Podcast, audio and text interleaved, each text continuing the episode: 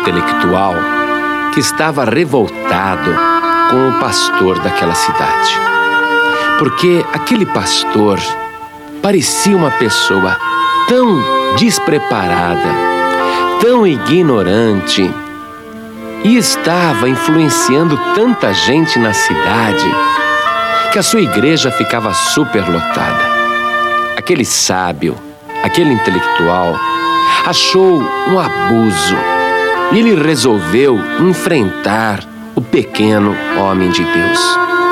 E ele saiu pelas ruas daquela pequena cidade e ia anunciando: Olha aqui, esse pastor é o enganador porque Deus não existe. Eu estudei muito, eu fiz faculdade, eu fiz PhD, eu li muito, eu pesquisei bastante e posso garantir a todos vocês que Deus não existe. Vocês estão indo numa igreja que não vai acrescentar nada para vocês, porque na verdade Deus não existe e tudo é obra do acaso. E para provar isso que eu estou falando, eu desafio toda a cidade a comparecer neste sábado, às três horas da tarde, lá no Coreto, porque eu vou provar para todos vocês que Deus não existe. E eu também desafio esse pastor para comparecer no debate e tentar provar para vocês que Deus existe. Desafio é esse. Quem quiser compareça. Eu duvido que esse pastor vai ter coragem de comparecer sábado lá na praça, no Coreto, às três da tarde, para esse debate. E quando ele falou dessa maneira, você sabe como que é cidade pequena, cidade do interior. O negócio correu. E o intelectual, sabe, arrotando sabedoria, arrogância, ele realmente dizia: Eu vou provar para todos vocês que Deus não existe. E desafio aquele pastor a provar que Deus existe. Sábado às três da tarde, lá no Coreto, lá na praça, compareçam todos.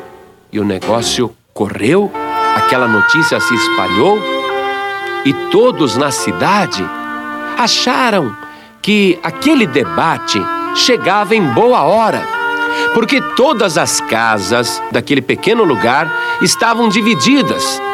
Porque em toda casa havia alguém se convertendo, fosse a empregada, o filho, a filha, o marido, a mulher. Então toda a casa estava dividida. Muitos ficaram do lado do intelectual e muitos ficaram do lado do pastor. E quando chegou o sábado, o coreto e a praça da cidade estavam apinhados de gente. Todos queriam saber a conclusão daquele debate. Todos esperaram a semana inteira aquele grande dia em que o intelectual dizia que iria provar que Deus não existe. Muito bem. Então, o intelectual subiu lá no palanque. O pequeno pastor também era um homem realmente muito humilde, um homem muito simples. Ele nunca tinha feito teologia na vida dele. Ele nunca tinha frequentado os bancos de uma faculdade. Ele mal tinha o segundo grau completo.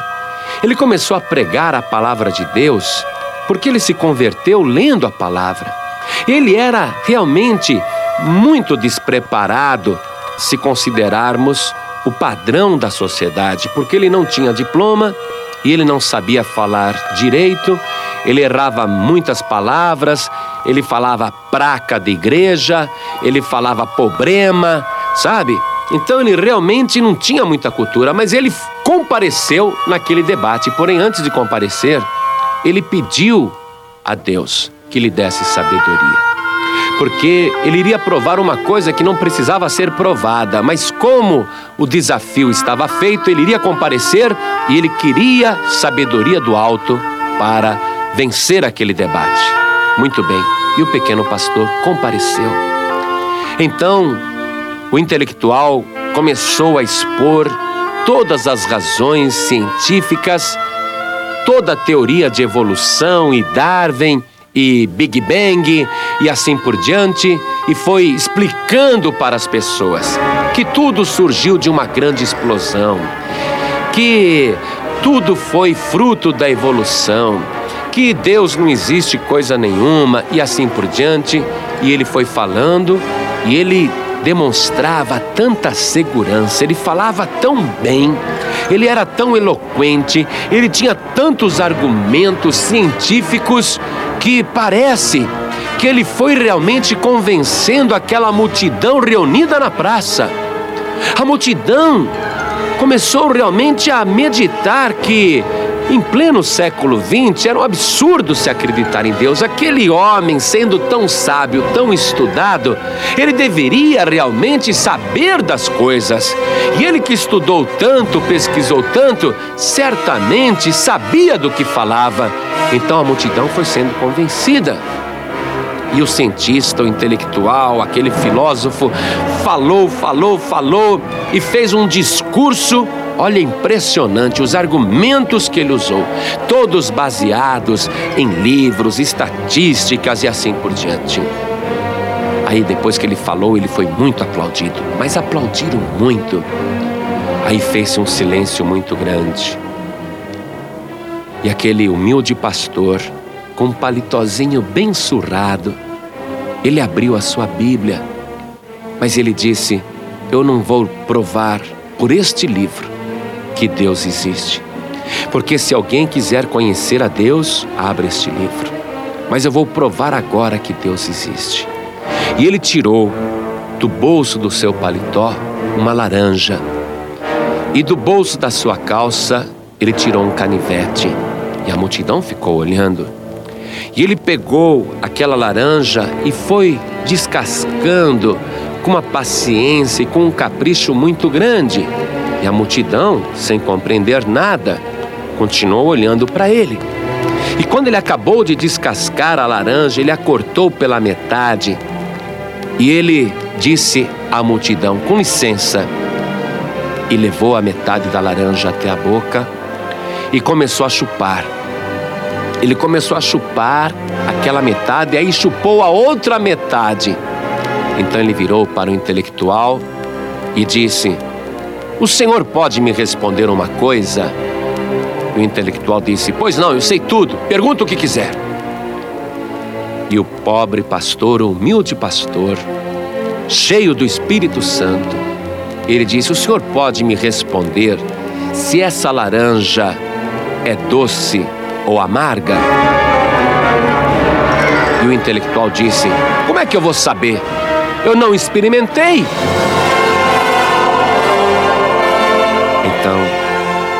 Pastor disse: Como que o Senhor pode afirmar que Deus não existe se o Senhor nunca experimentou a Deus? E quando ele disse isso, a multidão começou a aplaudir, aplaudir, aplaudir, porque de fato, quem pode dizer que Deus não existe se nunca teve um encontro com Ele? Quem pode dizer que Deus não existe se nunca experimentou a Deus? E eu quero confirmar dentro da palavra, porque eu abro a palavra aqui para você. Eu quero te convencer agora pela boca de Deus. Na primeira carta de Paulo aos Coríntios, capítulo 1, versículo 18, diz assim: Porque a palavra da cruz é loucura para os que perecem, mas para nós que somos salvos é o poder de Deus porque está escrito: Destruirei a sabedoria dos sábios e aniquilarei a inteligência dos inteligentes. Onde está o sábio? Onde está o escriba? Onde está o inquiridor deste século? Porventura não tornou Deus louca a sabedoria deste mundo? Visto como, na sabedoria de Deus, o mundo não conheceu a Deus pela sua sabedoria. Aprove a Deus salvar os crentes pela loucura da pregação. É realmente uma loucura uma mensagem como esta. Um homem, uma mulher só pode conhecer a Deus através da palavra da cruz. Você tem que experimentar a Deus tendo uma experiência com Deus. Quando Jacó resolveu ir embora depois de trabalhar 14 anos para Labão, o seu patrão respondeu o seguinte: está em Gênesis capítulo 30, versículo 27. Se agora tenho achado graça aos teus olhos, Jacó, fica comigo.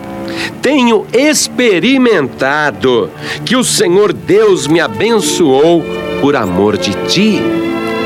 Labão experimentou. Você tem que experimentar este Deus que nós experimentamos através da loucura da pregação da cruz. E veja o que diz aqui a carta de Paulo aos Romanos, capítulo 12, versículo 2, na parte B. Para que experimenteis qual seja a boa, agradável e perfeita vontade de Deus. Qual que é a vontade de Deus na tua vida?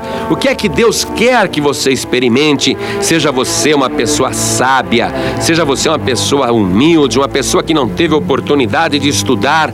O que Deus quer que cada habitante da terra experimente?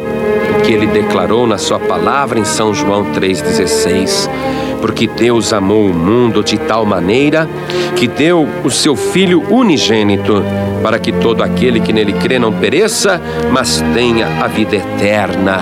Porque Deus enviou o seu Filho ao mundo não para que condenasse o mundo, mas para que o mundo fosse salvo por ele. Deus quer que você experimente esta salvação. Deus quer que você experimente a loucura da cruz. Eu não sou sábio, nem inteligente, nem nada, mas esta palavra é poderosa para ensinar um doutor, para ensinar um mestre e para dizer a você que se você não acreditar em Deus, você é a pessoa mais ignorante da face da terra.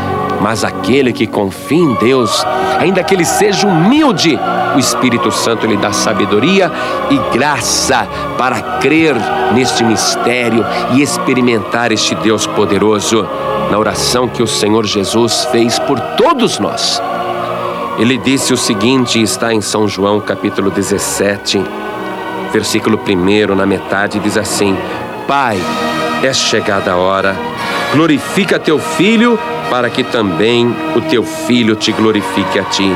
Assim como lhe deste poder sobre toda a carne, para que dê a vida eterna a todos quantos lhe deste.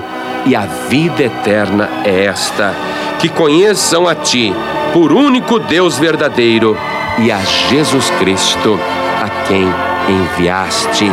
Meu amado, a vontade de Deus é que você seja salvo através do sacrifício de Jesus na cruz do Calvário, para que a tua vida tenha sentido, para que você experimente este Deus verdadeiro e você vai ver que a palavra de Deus é mais doce do que o mel. Você vai ver que a palavra de Deus é a sabedoria que está faltando na sua vida, porque te parece loucura? Pregar salvação através de um Messias que parece derrotado na cruz do Calvário, isso é loucura para você?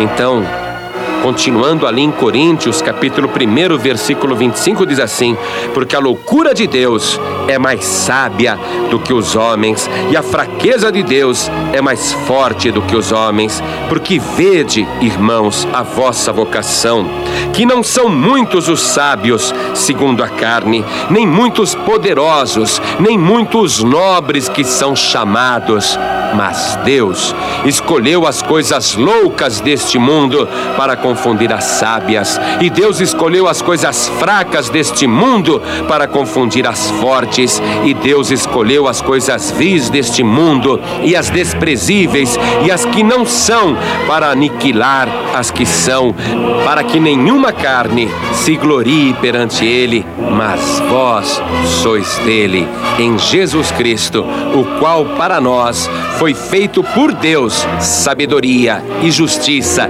e santificação e redenção é loucura para você acreditar num Messias que parece derrotado na cruz do Calvário, mas loucura ainda é acreditar que ele ressuscitou no terceiro dia. Mas acredite você ou não, tenha fé ou não, a verdade é esta: Jesus Cristo ressuscitou e ele foi constituído por Deus como Salvador da humanidade. Se você quer provar a Deus de verdade e experimentar este Deus poderoso, então acredite acredite, Jesus Cristo ressuscitou dos mortos, está sentado à direita de Deus e um dia vai voltar para buscar a sua igreja.